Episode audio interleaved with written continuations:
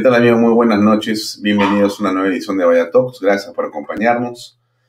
Mi nombre es Alfonso Valle Herrera. ¿Qué podemos decir? Miren, las cosas están como seguramente usted ya las ha escuchado desde ayer domingo, pero también el día de hoy, durante todo el día. El, digamos, foco de la preocupación de la opinión pública está puesta, qué duda cabe, en las expresiones aberrantes, y antipatrióticas y falsas, mentirosas, del que todavía es canciller de la República, el señor Héctor Béjar. Eh, vamos a tener hoy día una conversación con el congresista José Cueto.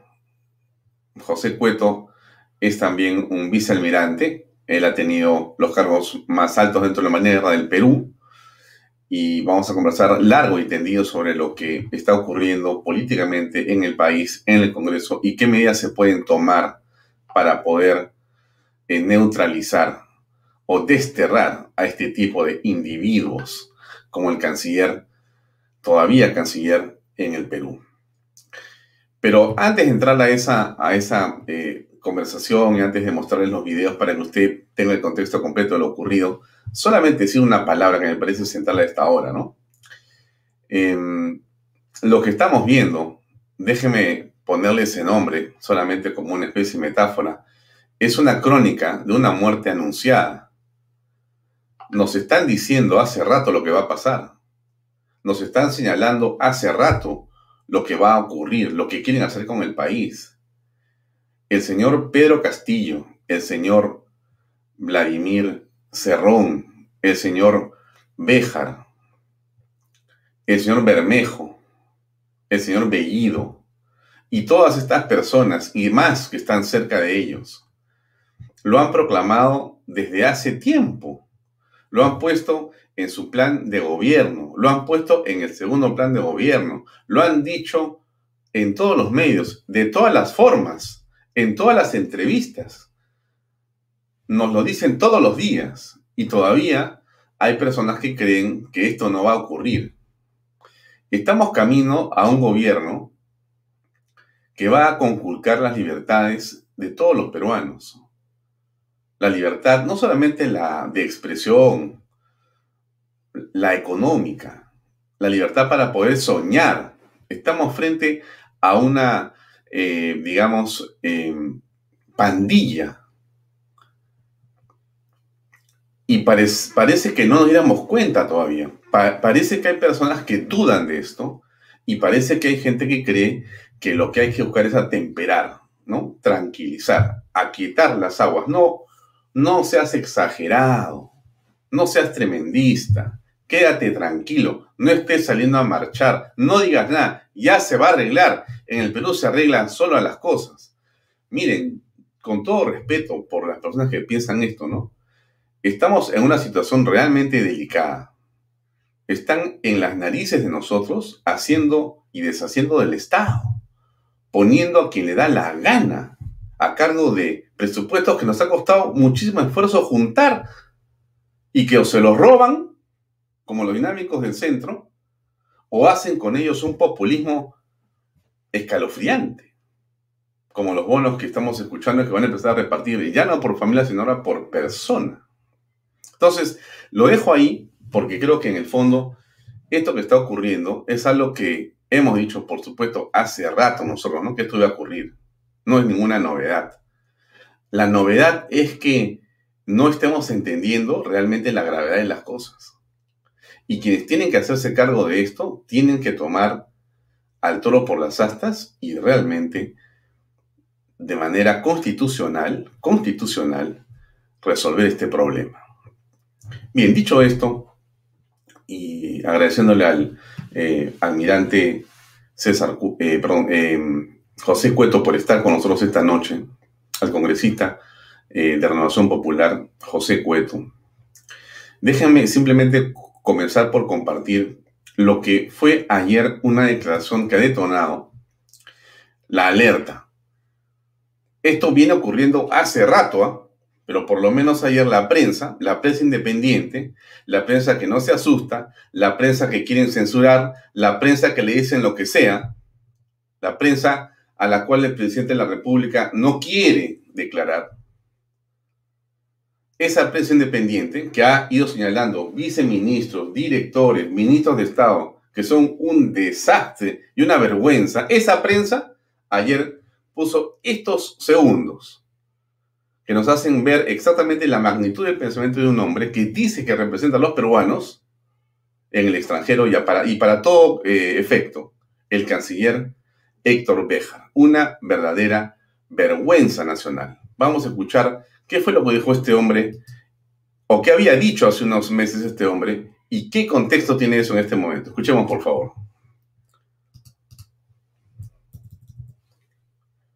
Porque el terrorismo en el Perú lo inició la Marina, y eso se puede demostrar históricamente, y han sido entrenados para eso por la CIA, finalmente. El terror.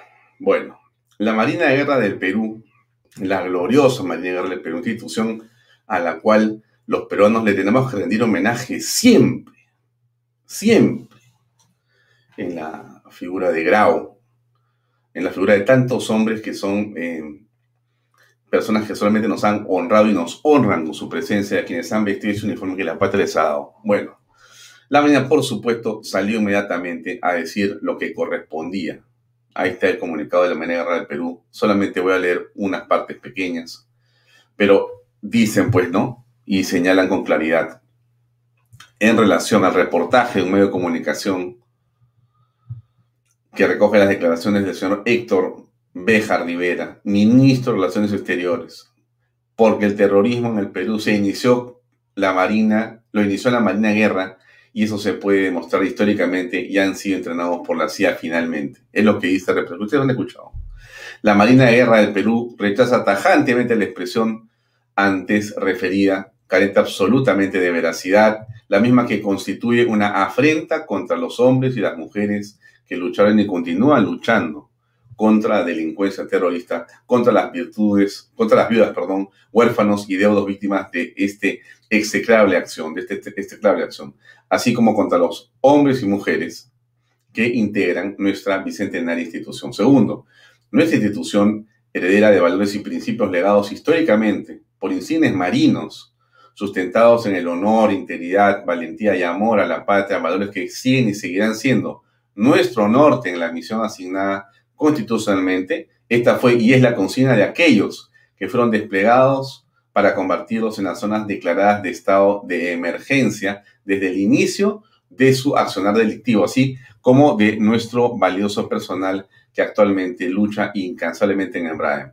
Tercero, la Marina de Guerra del Perú deplora afirmaciones de esta naturaleza que pretenden distorsionar la historia de la pacificación nacional, reafirmándose en el cumplimiento de su misión constitucional de continuar la lucha contra el terrorismo dentro del marco legal vigente, la perla 16 de agosto.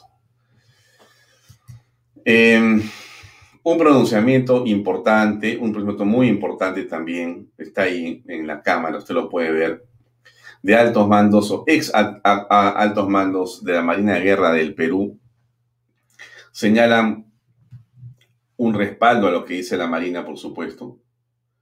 Quienes lo firman, que es lo importante también para no, extender en el detalle. Julio Pacheco Concha, Oscar Anderson Noriega, todos son vicealmirantes de la Armada Peruana. Oscar Yagensen, Alfredo Arnaiz, Víctor Ramos Ormeño, Luis Vargas Caballero, Alfredo Palacios Don, José Noriega Lores, Jorge Ampuero Trabuco, Eduardo Darcourt Adriansen, Jorge Montoya Manrique, José Astedafos, Carlos Gamarra Elías, Rolando Navarrete Salomón, Jorge de la Puente Rivero, José Cueta Servi, Carlos Tejada Mera, Edmundo de Vil del Campo, Jorge Moscoso Flores, José Paredes Lora, Gonzalo Ríos Polasti, Fernando Cerdán Ruiz y Ricardo Menéndez Calle, ¿no? Y el tema continuó durante todo el día. Este es el tweet de nuestro invitado José Cueto Acervi, como integrante de la Marina Guerra por 40 años, manifiesto mi rechazo a, los, a las expresiones del ministro Béjar, que son un insulto a nuestras Fuerzas Armadas, los servicios de inteligencia y las víctimas del terrorismo genocida de Sendero Luminoso. Debe renunciar o ser censurado. Es una medida indispensable la que señala José Cueto Acervi, congresista de la República por Renovación Popular. Jorge Montoya, de la misma bancada, el ministro Béjar, acaba de censurarse a sí mismo. El gobierno está en la obligación de retirarlo de su cargo. Sus declaraciones son simplemente las de un terrorista y está dañando tremendamente la imagen de la Cancillería y mancillando el prestigio de las Fuerzas Armadas. Jorge Montoya, otro vicealmirante también de nuestra Armada Nacional. Estuvo, por supuesto, el señor eh, Béjar en Palacio de Gobierno hace unas horas. Ustedes lo ven bajando de vehículos que le pagamos todos los peruanos. Eh, el señor Béjar con su máscara anti-COVID ingresa por la puerta de Desamparados a Palacio de Gobierno solamente para reunirse con el presidente para ver qué fue lo que dijo exactamente. Ya salió, por cierto, en el interregno, eh, el presidente de la República estaba dando likes o su community manager a una serie de, digamos, comentarios de un portal que se llama Combo Club y el presidente, o la cuenta del presidente oficial del presidente de la República del Perú, le daba like, o sea, me gusta, o sea, aprobando una serie de improperos e insultos contra la Marina de Guerra del Perú. Ahí está la cuenta del presidente de la República. Ahí está dándole like, ¿no es cierto? Me gusta, ahí está. En vez de sacar comunicados políticos como si fuera deliberante, la Marina debe desclasificar sus archivos y contar la verdad. En fin, barbaridad tras barbaridad de estos señores de Gran Combo Club. El comunicado de la Marina es provocador e inaceptable. ¿Quién le da like? El señor Pedro Castillo Terrones, o en todo caso su community manager deberían decir algo, no han dicho nada hasta esta hora. No hay ninguna aclaración al respecto de esta barbaridad. El señor Guido Bellido Ugarte. Guido Puca es su, apelativo, Guido Puca. Acusado de ser terrorista, investigado, acusado de ser apología de terrorismo, investigado, acusado de labor de activos, investigado por la Fiscalía de los tres delitos. Él es el presidente del Consejo de Ministros. Desde la PCM reafirmamos nuestro, nuestro respeto y alta consideración por las Fuerzas Armadas y reconocemos el esfuerzo que desplegaron en la lucha contra el terrorismo y por la pacificación nacional. Lamentamos que algunas declaraciones de febrero pasado de interés ejecutivo, bueno, tratando de poner paños fríos en un momento realmente que lo que debería haber hecho el presidente hace rato es pedirle la renuncia a este señor. Estamos así. Yo insisto en lo que dije al principio, no me voy a cansar. Esto lo veníamos venir hace rato y esto va a seguir. No es el final. Esto es el principio. Estamos frente a un gobierno de personas que tienen una fijación y tienen un objetivo político. Ayer, inextenso, lo dijo Cerrón. Uno puede discrepar con Cerrón de muchas cosas, ¿eh? pero uno no puede dejar de reconocer su claridad para destruir el país desde su punto de vista. Él tiene una posición política impecablemente nefasta, pero impecablemente nefasta. ¿Dónde están las fuerzas del bien que no se ponen las pilas? Muy bien. Bueno, está con nosotros José Cueto Acervi, almirante y congresista. Muy buenas tardes. Gracias por acompañarnos eh, en esta tarde para conversar sobre lo que está ocurriendo congresista eh, Cueto. ¿Cómo ha apreciado, ha estado en el Congreso todo el día, bueno, cómo ha apreciado lo ocurrido con estas declaraciones y lo que está pasando en el país políticamente? Bueno, ante todo, buenas noches, Alfonso. Gracias por tu invitación y un saludo a, todos tus seguidores en tu nuevo canal. Realmente indignante, indignante, ¿no? Ya lo hemos expresado de diferentes maneras los que somos parte de la, Armada y mucha gente alrededor ha mostrado algunos ejemplos. Este señor Beja, se le puede llamar señor individuo, eh, no tiene pues sangre en la cara, ¿no? Tras que ha sido una persona sancionada, sentenciada en su época y indultado después, tiene el más mínimo rubor en la cara ni vergüenza para desprestigiar a una institución como la Marina.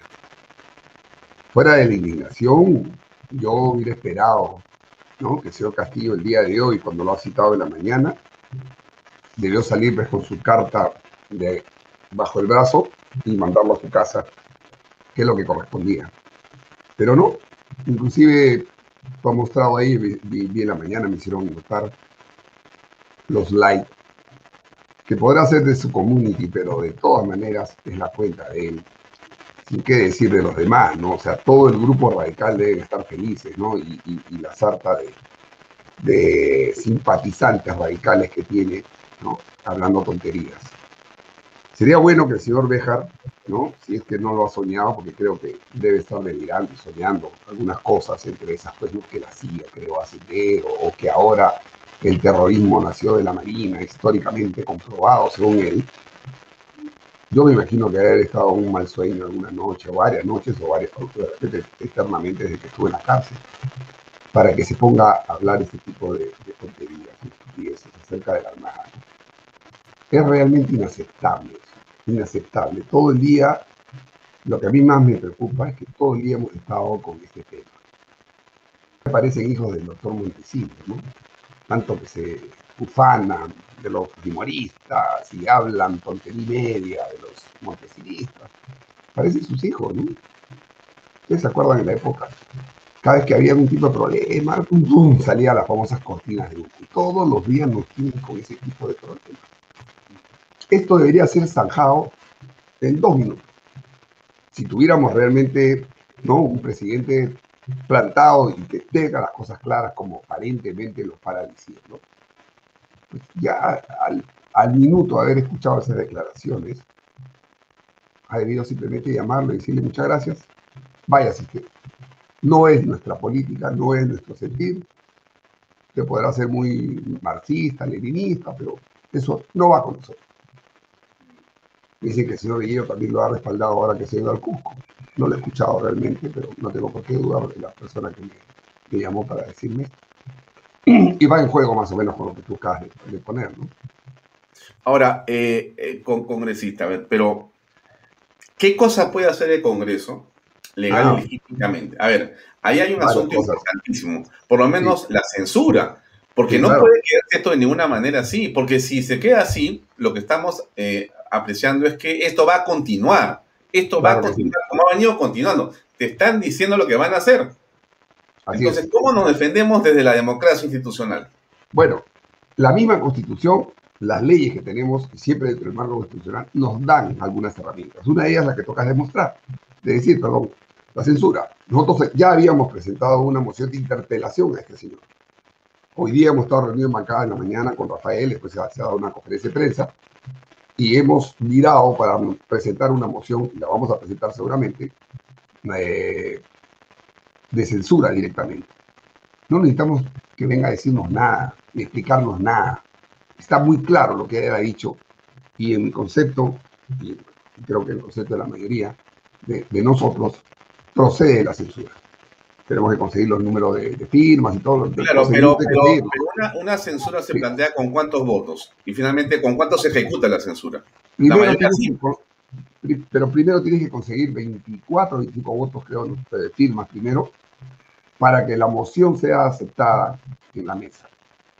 Se presenta, se vota en el, en el pleno con un número mínimo de, si no me equivoco, son cerca de 45 votos, ¿no? La moción de censura y si es aprobada la moción, pues se va a votar la censura. Y una vez que sea censurado, pues, pues chao, pues no, se va a su casa el señor este. Lo ideal sería, que te repito, que simplemente leen su, su cartita, que espero no digan nunca cuando se vaya, dándole la gracia por los servicios prestados al país, porque no sirvió absolutamente para nada. Y se proceda al reemplazo de este señor, que no solamente indigna a, en este caso a la Marina, a la Fuerza Armada, a los servicios de inteligencia, bueno, a todo, a todo el país, sino también al, Perú frente al mundo. Ser canciller. No es, no es José Cueto que está ahí por ahí, de repente se le ocurre decir alguna pachotada. Es canciller del Perú.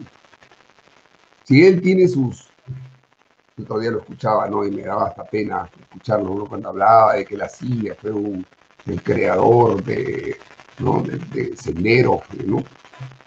La CIA. O sea, ya, ya dije yo, decir el señor debe estar mal, ya habrá que mandarlo pues, al, al hospital, que lo chequeen un poco, de repente está divagando.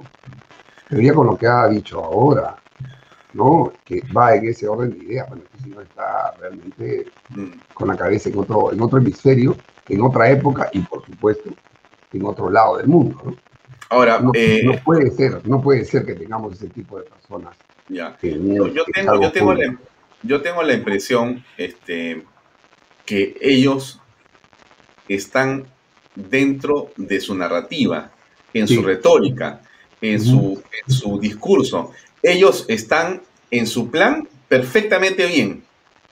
Ellos están haciendo lo que nos están diciendo que van a hacer hace rato. O sea, esto que está pasando no es, Mm. oye, pero es, se- se- es un exabrupto. ¿Qué exabrupto? Si yo vengo diciendo eso y vengo pensando eso desde hace Mm. meses y me has nombrado como canciller, es para que siga haciendo lo que estoy pensando hace meses, porque este pensamiento no es ajeno a Pedro Castillo, a Cerrón, a Bermejo. a- a- o sea, no es, uy, mira, estoy sorprendido.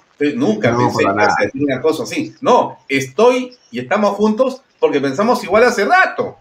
Sí. Entonces, entonces eh, claro, es un tema que nosotros vemos y rechazamos porque evidentemente no estamos de acuerdo y creemos que es una barbaridad.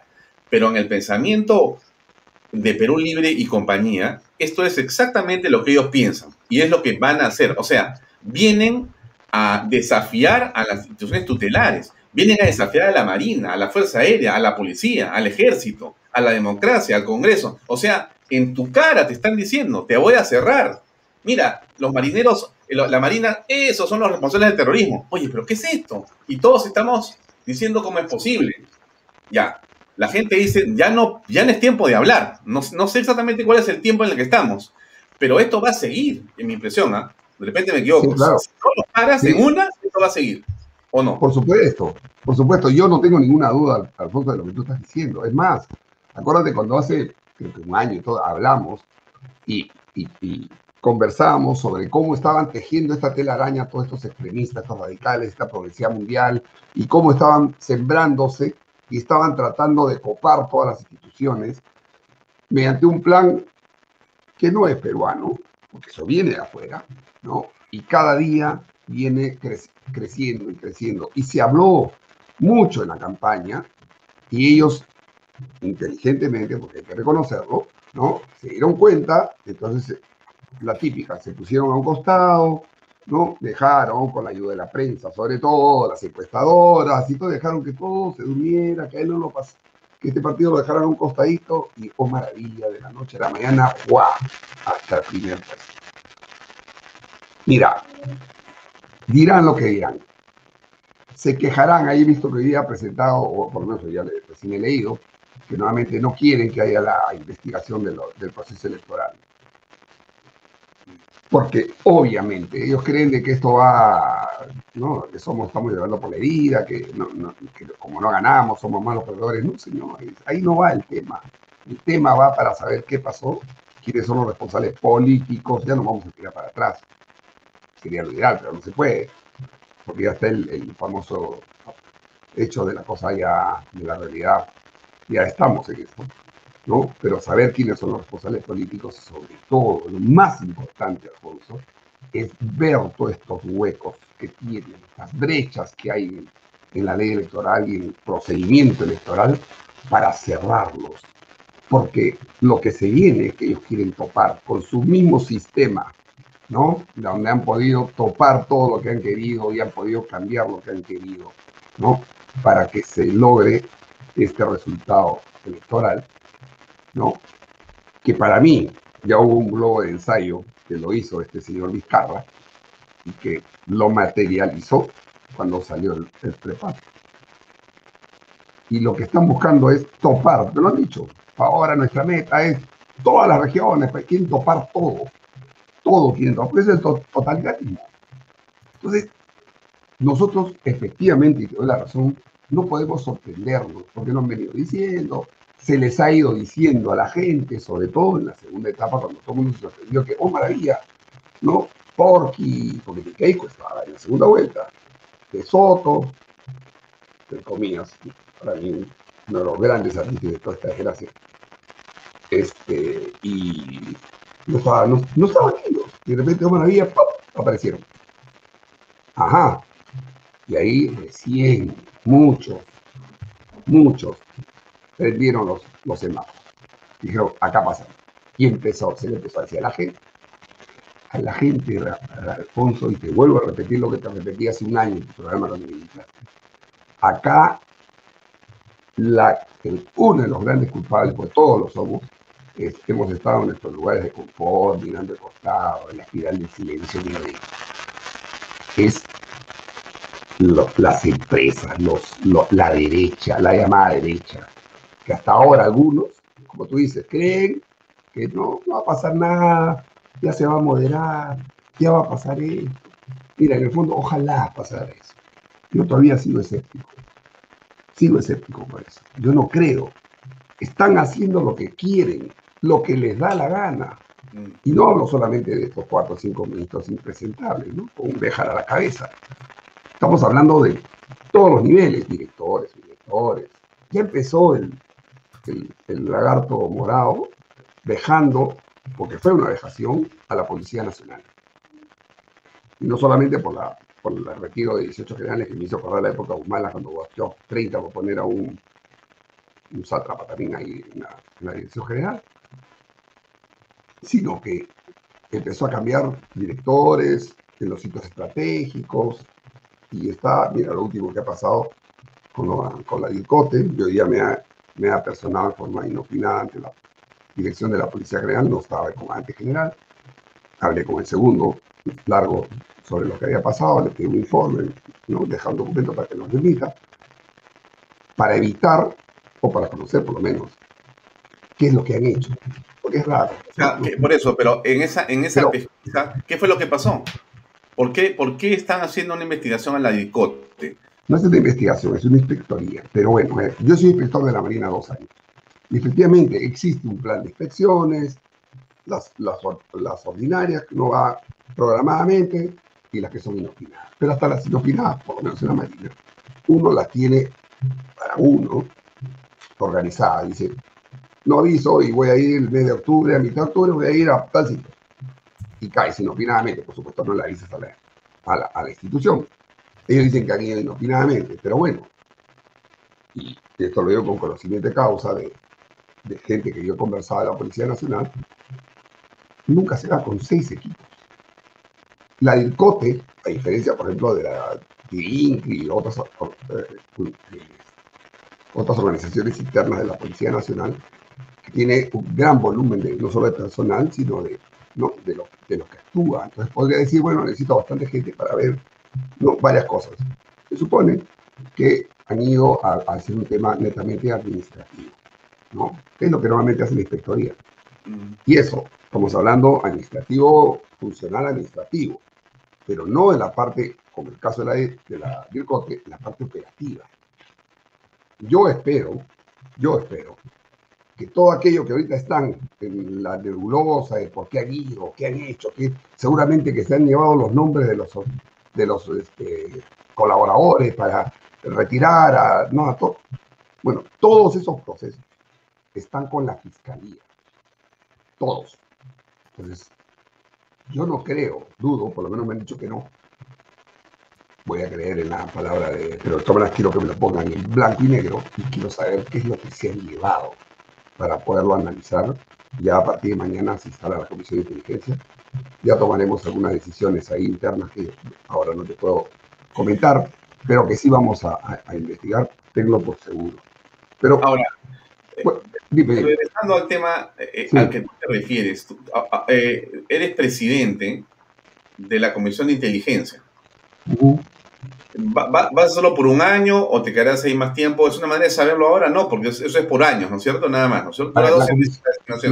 la, comisión de Inteligencia es la única comisión de todas las 24 que hay en el Congreso que es por cinco años. O sea, los siete miembros que somos los siete miembros vamos a jurar por los cinco años.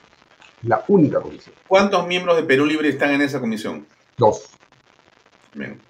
Ahora, ¿qué pasa ahí, este, Pepe Cueto? A ver, te quiero hacer una reflexión y me dices tú qué piensas en relación a lo que te voy a decir. El Congreso pasado, en una ley de junio, definió que ninguna persona acusada de terrorismo o apología o narcotráfico, etcétera, podía ser miembro de la comisión. ¿Correcto? Por lo tanto, la información sensible que ustedes manejan en esa comisión, en la que tú eres presidente, termina de alguna manera siendo resguardada por esa condición, ¿no? Por esa eh, prerrogativa, ¿no? Por esa valla, ¿correcto? Entonces, por ejemplo, personas como el señor Bermejo o el señor Bellido no pueden ingresar a la comisión, no pueden ser miembros de la comisión. Pero sí pueden serlo sus colegas. Pero aún más, el señor Bellido es de Ministros.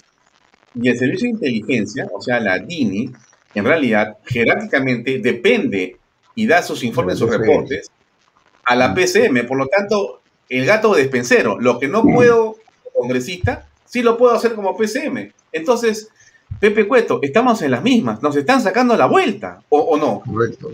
Por supuesto, ese es uno de los motivos por los cuales nosotros no hemos aceptado ¿no? conversar con el señor porque hay ese tipo de cuestionamientos. Efectivamente, le han sacado la vuelta, por lo menos en el ámbito de seguridad, de seguridad nacional. Y por ese simple hecho, el señor Bellido y estos ministros que tienen algún tipo de relación deberían dar un paso al costado, sobre todo el señor Bellido, porque él está, mientras esté investigado, porque está investigado por apología de terrorismo, he visto otra denuncia que le han hecho también por terrorismo. Entonces, no puede ser que efectivamente hay un reglamento del Congreso que tiene rango de ley que evita que estas personas que están investigando, no solo por terrorismo, por criminal organizado, por cualquiera de estos delitos graves, digamos, puedan integrar las comisiones de defensa y de inteligencia por, el, por la información sensible que ahí se maneja. Entonces, hoy por hoy, claro, tú dices, hay dos miembros de Perú Libre en la Comisión de Inteligencia, pero bueno, ellos van a tener, van a juramentar, van a tener que tener la reserva y la confidencialidad necesaria. Porque en el momento que uno, se, uno descubra que han faltado a ese juramento y a esa confidencialidad, eso es un delito. Eso es un delito y van directo a la afuera de que son, este, ¿cómo se llama?, desaforados del, del Congreso, van directo a la casa. Porque es una comisión, como te digo, muy sensible. Pero retornando a tu, observación válida, efectivamente, o sea, nosotros cubrimos la Comisión de Inteligencia por la sensibilidad de la información, pero esa misma información normalmente se le da al presidente y se le da al jefe del Servicio de Inteligencia, que es la PCM. Entonces, efectivamente, estamos en un país de locos. No, no puede ser que yo te digo, tú no puedes entrar acá, ah, pero no importa, me voy al de arriba y ahí él sí me da toda la información. ¿Qué, va a pasar cuando tengamos información sensible? ¿Qué quieren que pase en, el gobierno? Que nosotros intervengamos como comisión y le, digamos al jefe de la DINI o al sistema de inteligencia, eh, no le den la información a este señor porque está relacionado, cosa que legalmente no se puede evitar porque está dispuesto que así sea. Entonces, ¿cómo evitar eso? Simple y llanamente, tú debes tener a la gente que recibe esa información en labores de gobierno que no tenga ningún tipo de duda de que esa información puede ser mal utilizada. Ya, ahora, ahora, a ver, eh, congresista Cueto, a ver, vamos a, pensar. Eh, a mí me parece extraño salvo que me, corrijas este, y me digas que no, que ya está en pleno proceso, ya se hizo. Me parece raro que a esta hora todavía no haya una moción de censura ya firmada por 25 personas o por 30. Está corriendo. ¿Estás hablando de Béjar?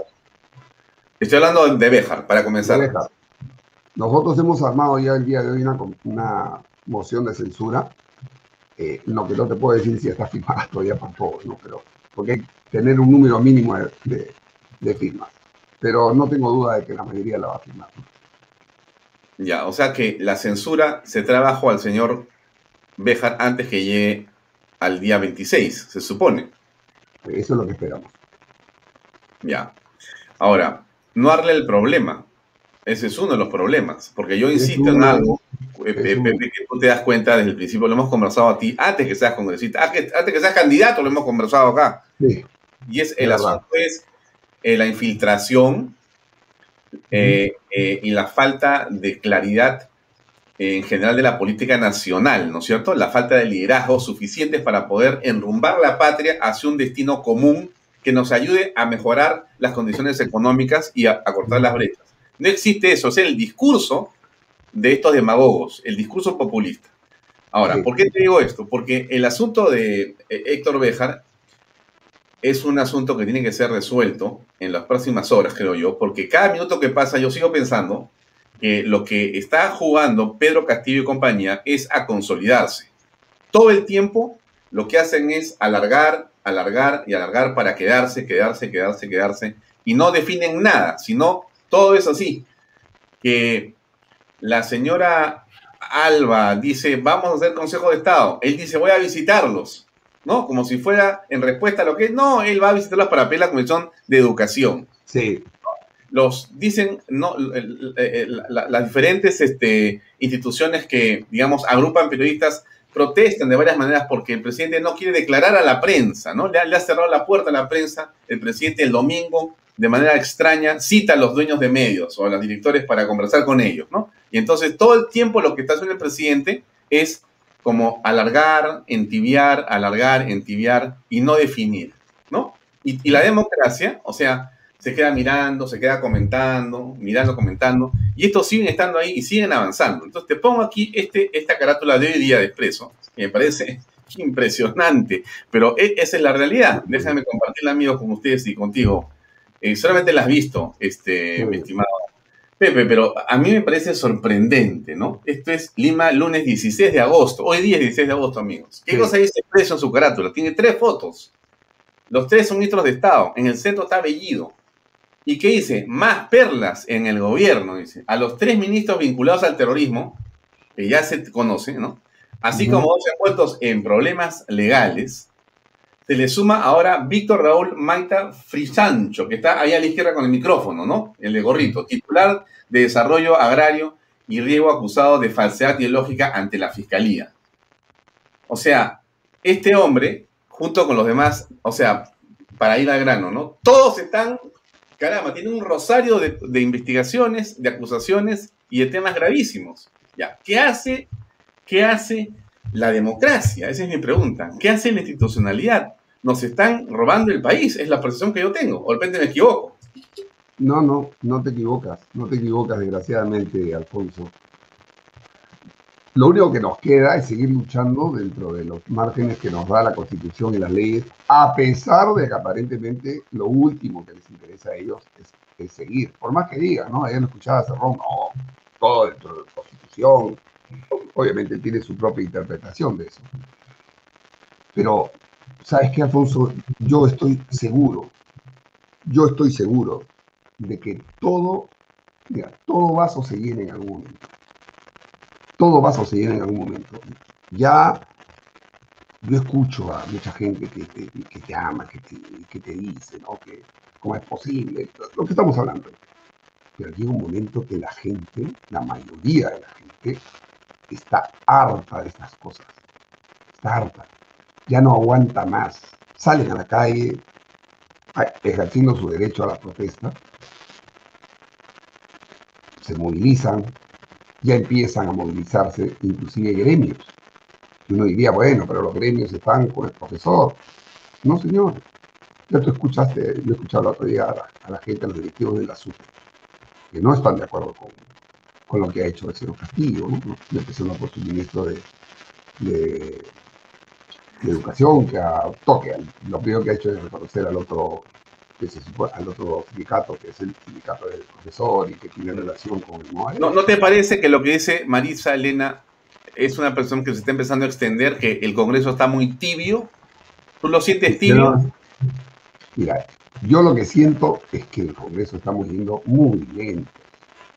O sea, nuestro Congreso, y esto me, van a perdonar mis amigos congresistas, este, no caminamos al ritmo de la emergencia que se requiere ahora. Porque tenemos que tener toda una, ¿cuál es la palabrita que el día de me la repetido como 20 veces cuando me quejaba? Hermenéutica parlamentaria. No sé ni qué significa hermenéutica, pero bueno. Son los procedimientos y las normas que el Congreso tiene para poder actuar. Mira, por ejemplo, si nosotros queremos sacar leyes, mociones, hay que presentarlas a un lado, a la mesa, después la mesa la convalida, van, y estás amarrado pues a que de repente la presidencia de la, mesa directiva te diga, bueno, sí, no lo pongo, en agenda no lo pongo, y empiezan a pues los juegos políticos, cuando estamos en una emergencia.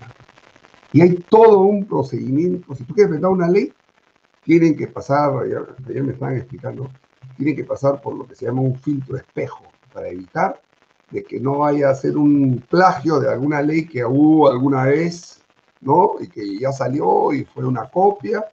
Entonces, si tú presentas eso y después sale en, la copia, en el espejo, en el sistema este, y te dicen esto es copia de, pa, pum, infracción.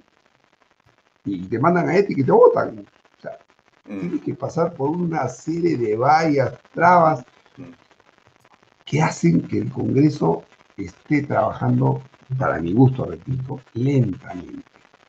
Entonces la sensación de la gente que no sabe todos estos vericuecos pues, que hay que pasar, en la cual estamos nosotros también aprendiendo, ve efectivamente pues, que el Congreso está muy tibio, muy lento, muy lento.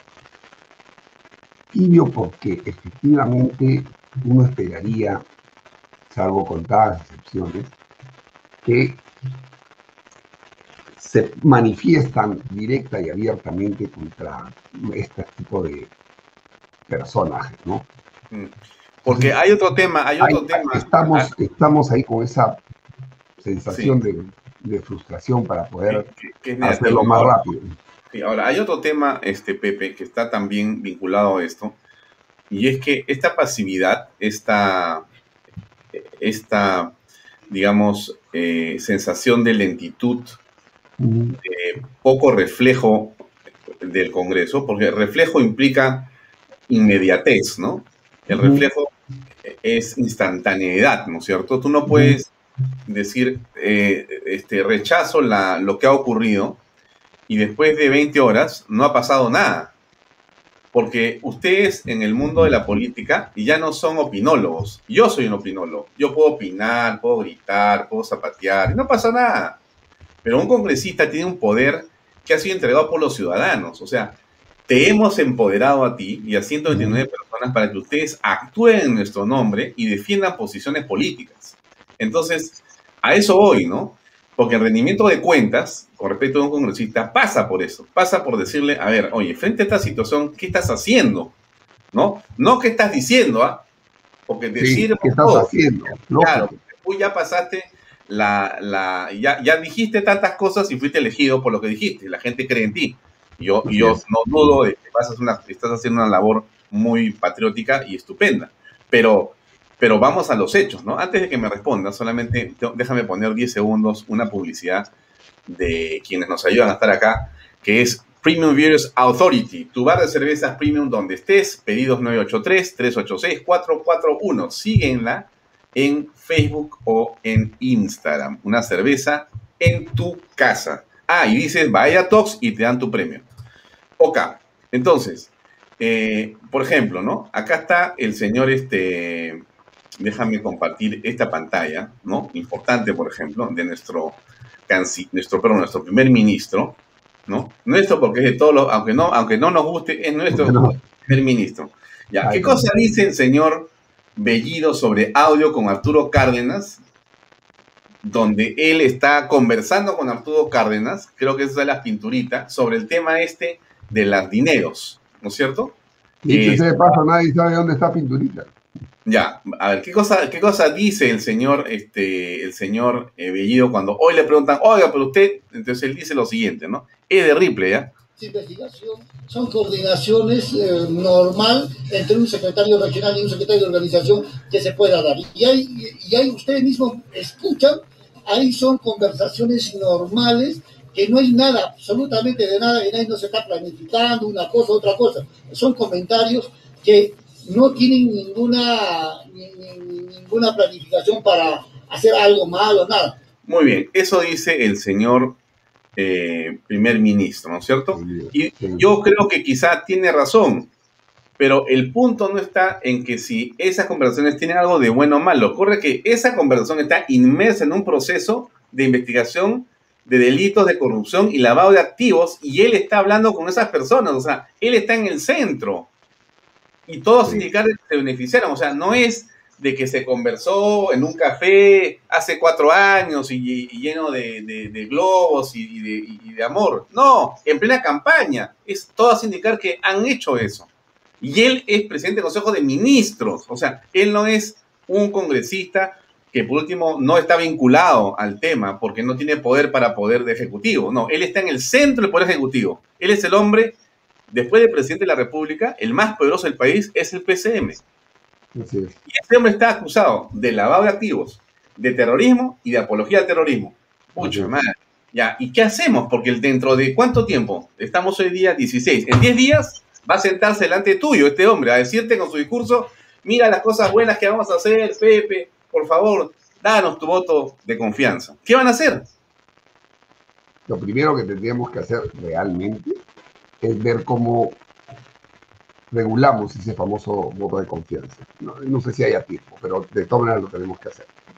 Y después cuando se presente, si es que no han habido los cambios que estamos pidiendo, empezando por este señor Bellido, este, vamos a tener que tomar una, decisión. Mucha gente dice que no, no hay que gastar la bala de plata, que vale Este es un, este es un ejecutivo, o por lo menos unos ministros que son impresentables nosotros vamos a tratar de censurar o por lo menos interpelarlos para ver uno por uno lo que, por sus antecedentes y por las cosas que están pasando ahorita.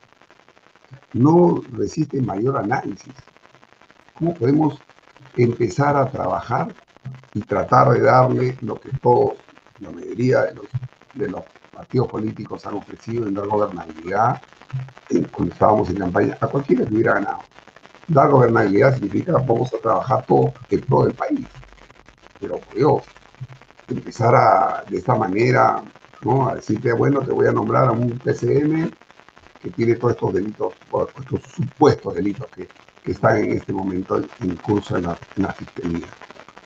Este ministro que fue dado de baja porque a pesar de que dice que no, que trató de también otro, otro que era fiscal, era fiscal, y que sigue diciendo porque ha pedido licencia, o sea, no, no se ha desligado formalmente, de la, después ha presentado la renuncia y todo, pero ya tiene un proceso abierto, ¿no?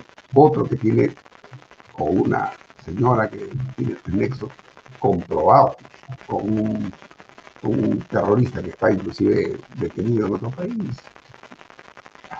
¿dónde estamos? Así, y hay, ¿ah? Hay, lo malo es que no están juntos, hay en diferentes entidades que son del segundo nivel, de repente, o, del tercer nivel, normas que te dicen ¿no? los requisitos para ciertos cargos. ¿no? Yo lo que creo, por eso hemos estado hablando hoy día también, que todo esto se tiene que armonizar en una ley, ¿no? donde todos los cargos estén claramente establecidos, los requisitos, todos, desde los ministros hasta los directores. eso puede demorar un par de meses. ¿ah? va a demorar, va a demorar, pero de que nos sirva para ordenar. Pero ahorita, ahorita lo que tenemos que hacer es dar la batalla política en el Congreso. A ver, la, República, la República dice hoy día que la oposición estaría evaluando abstenerse en el voto de confianza al gabinete Bellido, ¿no? Como una estrategia, ¿no? Es decir, no vamos a censurar para no gastar la bala de plata. ¿No? Porque tienes tú dos balas de plata, ¿no es cierto? Tienes dos censuras. La segunda censura prácticamente ya es el cierre del Congreso si el presidente lo quiere. Y si cierran el Congreso, lo que van a instalar es una asamblea constituyente y nos quedamos acá 200 años con Perú libre, con Castillo, con Cerrón y compañía, ya forever, para siempre. Entonces, no puede censurar eh, por censurar. No estoy diciendo que no merezca la hipercensura, Bellido. Lo que estoy diciendo es que de repente, Pepe, no conviene censurar, eh, no, conviene, o sea, le conviene darle la confianza y después censurar a los ministros, uno por uno, por separado. Pero Alfonso, ¿qué, yo he escuchado eso, he escuchado también esta de, abstenerse y estar abstenido y te abstienes, te abstienes, te abstienes, al final no le dices ni sí ni no. Pero tenemos pésimos precedentes, pésimos, ¿no? El, señor Vizcarra pues hizo el peor de todos, ¿no? Con su denegación fáctica. Y que en cierta manera el TC después dijo, bueno, sí que no, no, la típica, ¿no? Y al final lo único que dijo fue, bueno, lo de la este tema de la vacancia y todo lo tiene que normal el Congreso, porque la Constitución no te dice cómo o qué cosa es. Es otro tema que tenemos que tratar y sacar inmediatamente. Pero igual todo eso va a demorar, no es que sea hecho en, 10 días. Hay cosas que vamos a tratar de sacar rápidamente para darle un poco de formas y orden a estas este, a este tipo de leyes que llaman de desarrollo constitucional. Pero bueno, es son alternativas, son opciones. Esta que tú acabas de mostrar, de abstenerse o darle la confianza y después empezar a llamar uno por uno y decirle a usted, hay que ir para afuera. Pero, ¿qué evitaría que cada vez que llames a un ministro te diga, salga del y diga, hago cuestión de confianza porque lo han citado a mi ministro? ¿Qué evitaría? Nada. Estamos en lo mismo. Porque ellos ya, tú lo has dicho, ellos ya tienen su checklist hecho. Por más que ayer el señor este Cerrón haya salido a decir, no, nosotros no vamos a cerrar el Congreso porque se ha sido elegido democráticamente por el pueblo, o sea, populismo, pues. Si tú lo escuchabas hace unos meses atrás, y no te hablo nada del señor este, el radical Bermejo, hablando lo mismo, ¿no? Que dice, ganaba es una opinión. Sí, bueno, es una opinión es una opinión que va contra los sistemas democráticos. ¿no? He visto que hay una persona que no lo está llevando ahí. Pero bueno, nosotros eh, déjame, que no lo haga. Déjame, yo no sé. Déjame compartir eh, un minuto de este video del congresista Alejandro Cabero, que es muy importante porque él da, le quiero mm. contar a todos. Alejandro Cabero es invitado a un programa que transmitimos por Canal B, que es eh, el programa de Pepe Pardo la semana pasada, el miércoles. Entonces, Pepe Pardo los invita a hablar a varios, a varios este, personas importantes, jóvenes. Uno es Alejandro Cabero, congresista, y otro es este, Lucas Gersi. Entonces, Alejandro Cabero cuenta y dice, bueno, mira, en realidad hemos estado reunidos con el, primer ministro, hemos conversado con él, y él nos ha contado, él nos ha contado que en realidad él no puso a los ministros de Estado, los pusieron diversas organizaciones sociales.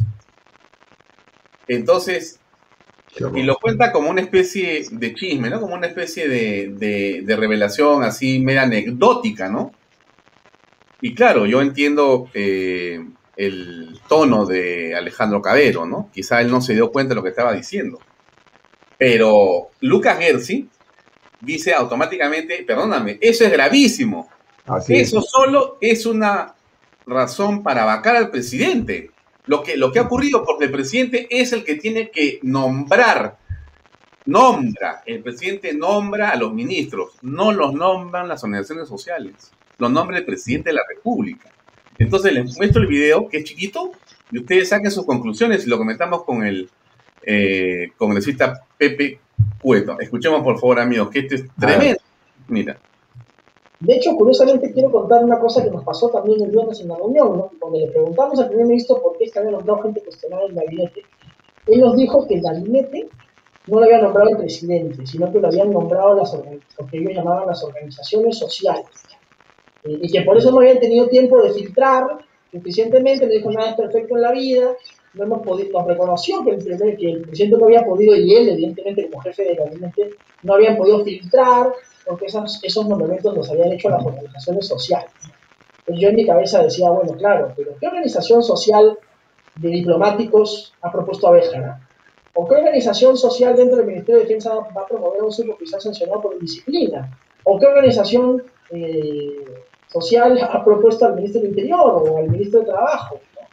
Eh, en fin, creo que eso es solamente una justificación para poner a cerrar de sus amigos en el gobierno en realidad lo que ha mencionado el Premier Bellido es gravísimo, porque es básicamente una confesión de responsabilidad en una omisión muy grave de funciones, no solamente de parte de él, sino de parte del presidente de la República. el presidente de la República tiene por responsabilidad constitucional conformar el gobierno. Y aquí han admitido que organizaciones que no, que no son electas eh, por el pueblo, que no tienen representatividad democrática, han básicamente nombrado al gabinete, es decir, una especie de usurpación de funciones, una claudicación inaceptable en el cumplimiento de, de, la función que deben cumplir, y esto tiene que ser conocido por la opinión pública. Alejandro, es gravísimo. Bueno, y Pepe Pardo, por supuesto, dice, obviamente, claro, todos se sorprenden. Yo también escucho, yo escuché esto y dije, ¿qué ha pasado acá? ¿Cómo es posible? Ya, yo veo una cosa como estas y digo, estamos realmente pésimos, no estamos mal, estamos pésimos, pero entonces los amigos congresistas tienen que sacar la cara por todos y poner esto en su sitio de alguna manera, porque esto no puede continuar. Estamos tratando y luchando con eso y contra esta gente. Mira, lo que he dicho Alejandro, que ese muchacho, hablo con él, está acostado mío, junto con Adriana, muchacho inteligente, muy, muy preparado. Efectivamente, tal vez no se dio cuenta en ese instante de la gravedad de lo que él cuenta de la reunión que tuvo con Guido, ¿no? Que si la, la, la captó al toque este, Lucas. Pepe Pardo. Sí, claro. y Pepe Pardo, o sea, en realidad, ya ese simple hecho, ¿no? Este, es una causal para decirle, oiga, si usted no, entonces chao, váyase de acá, ¿qué hace ahí sentado? Porque si entonces mañana viene pues, la asociación de, no sé, de molinteros, por el perdón de los molinteros, y decide poner a un ministro. ¿Dónde estamos? ¿Dónde estamos? O sea, estamos, suma eso, pues, suma las declaraciones de este impresentable que tenemos de, de, suma las declaraciones de otros que también dicen, no, no pasa nada, sacado de contexto lo que ha dicho el ministro Beja, escuchado al ministro de Defensa diciendo de que va a cambiar, va a ver no sé qué cosa y que va a apoyar esto acá, ya. Cuestiones que no tienen ningún sentido, no tienen lógica. Y eso solamente se, produce, ¿no? Da ganas de creer lo que está diciendo, lo que le ha dicho Ido a, a Alejandro, a Cabero. Porque entonces tú dices, ah, bueno, ahora tiene algún sentido que hayan puesto pues a gente que no tiene, no solo no la preparación, sino que no tiene una, un expertise técnico. La vacancia para ti, la vacancia presidencial, la vacancia ¿No? presidencial es una opción. La vacancia presidencial es una opción. Siempre es una opción. Siempre es una opción. Pero mira, y yo acá voy a ser bien sincero. Después de haber visto lo que nos, nos, ha costado sacar la comisión investigadora de las elecciones, porque era obvio que todo perdible, y los rojos y todos se iban a oponer, porque ah, están llorando por la herida, de que ya acabó la esto. El tema no era ese. Hablaban, hablaban, hablaban, y cada día me, me, me convenzo más de que cuando me han dicho que para entrar al Congreso tengo que estar todos los días, en lugar de darme ir a la ducha, tengo que ir a una ducha especial, pero lleno de aceite, ¿no? Porque tiene, que rebalarte todo. Y efectivamente, cada día me convenzo más de eso. Ya escuchaba las quejas, que sí, que ustedes, que ya. Estamos en un sitio donde para eso tú te sientas, dices tus ideas, y los otros te la van a hacer puré. Perfecto. Mientras no hayan insultos, ni estupideces, como por ahí salió un, un este, hablar tonterías, eh, está bien, para eso estamos. Perfecto. Porque se suponía que no solamente fue un tema de, nuestra campaña, sino de muchos de los que estábamos en, el ala democrática, digamos. Para no llamarla de derecha, porque a algunos no les gusta que le digan que somos de derecha. El ala democrática. Pero sin embargo, casi no conseguimos los votos. Casi no conseguimos los votos. Entonces, yo miraba y no podía creer. Que habían partidos llamados democráticos que no, la gobernabilidad, pues, tuviera algo que ver, como si estuvieran dándole la razón de que lo que estamos haciendo es una investigación para que el resultado de ella te digamos, ajá, hubo fraude, sáquenlo a Castillo y a toda su gente porque teníamos que salir todos, ¿no? todo, el Congreso, todo, todo fue no hay nadie. ¿A quién hace? ¿Qué hacemos? No sé, lo traemos a Sagasti, ¿no? Para que siga mientras haya otra elección. Y con este sistema electoral y con toda la gente que está ahí, no. El tema es saber primero la verdad, que es lo que queremos saber, y principalmente ver todos estos problemas de la ley electoral para cerrar esas brechas que han sido utilizadas, creo yo, mal, y sancionar políticamente a toda esta gente, a Salinas, todos estos que han estado contrarios a, la- a ejercer la justicia electoral, eso es lo que nosotros pensamos y por eso queríamos eso. Y, y habíamos hablado, se supone, con la Junta Democrática. Oh, maravilla. A la hora de votar, Mm, algunos se fueron, otros se estuvieron, otros votaron en contra abiertamente. mm. Yo te pregunto, Alfonso, ¿tú crees que con ese tipo de actitudes de algunas bancadas podemos confiar en que vamos a tener 87 votos? Muy difícil, ¿ah? Pepe, muy difícil. Por eso Muy mismo, pues. O sea, una cosa es lo que todos hablan. Muy bonito. Todos te dicen, se reúnen, te dicen sí. so- Mira lo que le pasó al presidente Montoya. Varias bancadas le dijeron sí, vamos contigo. Y a la hora de la hora simplemente le dieron la espalda. ¿Por qué? Algún día nos vamos a enterar la razón perfecta de, de lo que pasó. Yo tengo mis ideas, tengo mis, mis dudas, tengo mis hipótesis también, pero me las guardo. Pero te repito, a pesar de todo lo que está pasando, a pesar de que estamos sabiendo que nos, nos han dicho, oye, te voy a llevar al abismo, y, la mayoría nos dice, no, vamos a luchar, no ya pues, entonces tú le dices, ok, esta es la salida, una, porque hay varias, pero una, para parar esa caída del barranco. Y cuando están llegando al final del barranco, te dicen, "Mm, tal vez no, vamos a pensarlo, te invitas, sigues pensando, ya te caíste al barranco, ya. Ya estás en el camino, ya estás cayendo. ¿Y ahí qué vas a hacer? ¿Voltear? No, ni que fueras Batman y tuvieras esa vaina que lanzaba el pata y se agarraba y se salvaba. Estamos locos, pues. Si no hay una decisión firme, pero firme, no interesada, no mercantilista, no pensada en función de ciertos criterios, no sé si personales, grupales, empresariales, no lo sé. Sería el colmo, para mí, sería el colmo que grupos empresariales estén apostando todavía o pensando de que esto va a cambiar. Claro, como dice, que ahí le doy la razón a mis amigos del frente.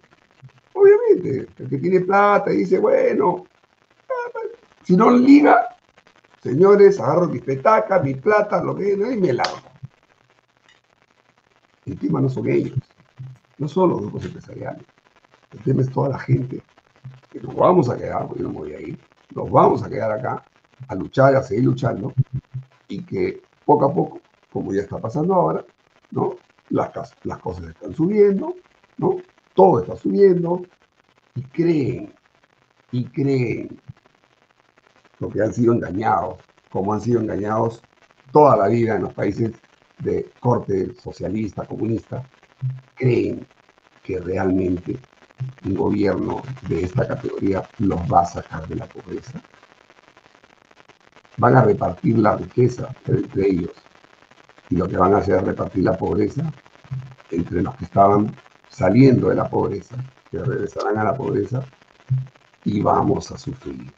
Pero bueno, nosotros vamos a seguir dando la lucha, Alfonso. La vamos a seguir dando hasta el final.